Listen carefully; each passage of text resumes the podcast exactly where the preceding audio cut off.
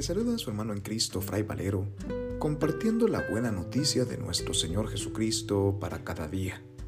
Reflexionamos hoy el Evangelio según San Marcos, capítulo 7, versículos del 24 al 30, correspondiente al jueves de la quinta semana del tiempo ordinario. En aquel tiempo, Jesús salió de Genezaret y se fue a la región donde se encuentra Tiro Entró en una casa, pues no quería que nadie se enterara de que estaba ahí, pero no pudo pasar inadvertido. Una mujer que tenía una niña poseída por un espíritu impuro se enteró enseguida, fue a buscarlo y se postró a sus pies.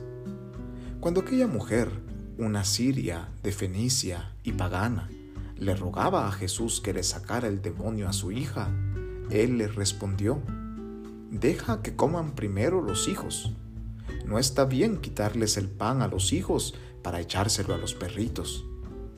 La mujer le replicó, sí señor, pero también es cierto que los perritos debajo de la mesa comen las migajas que tiran los niños. Entonces Jesús le contestó, anda, vete, por eso que has dicho, el demonio ha salido ya de tu hija.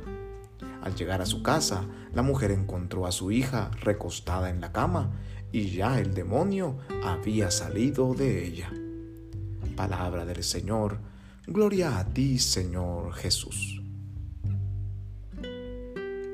Son cientos los hombres y mujeres de todas las edades y naciones cuya vida puede ser comparada con la de los perritos ¿Cuántos y cuántas viven en condiciones tan deplorables que se encuentran en una lucha constante día a día por sobrevivir?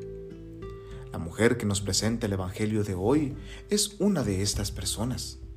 Su hija se encuentra endemoniada y ella está sola, no se menciona que esté casada con nadie.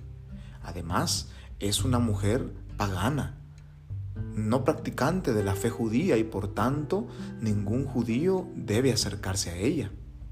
Es una mujer también seguramente pobre y muy posiblemente hasta viuda.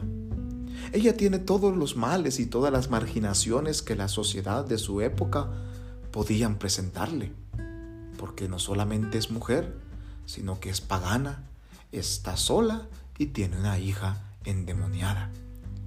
Una mujer realmente que puede ser comparada con la vida de cualquier animalito, de cualquier perro sin dueño que vaga por las calles buscando qué comer.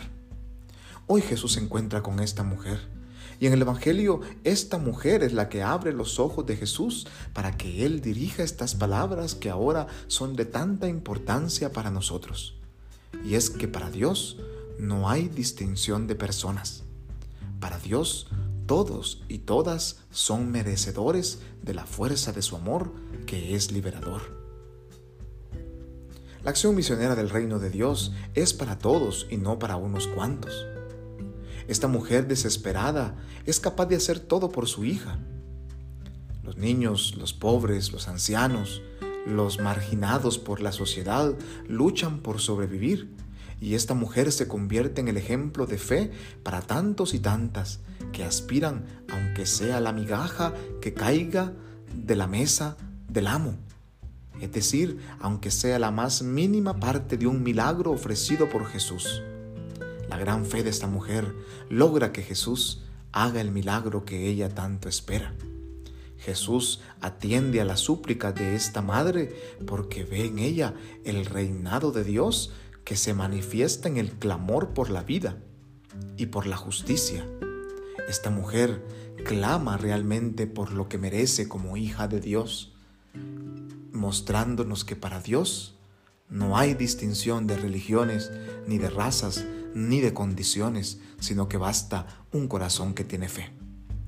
Pidámosle al Señor la fe de esta mujer cananea, Pidámosle al Señor que nos ayude a nosotros a poder darlo todo por los más pequeños, por los marginados, por aquellos que no tienen nadie, para que nosotros seamos portadores de esta imagen amorosa de Dios y misericordiosa, cuyo reinado es para la liberación de todos y todas.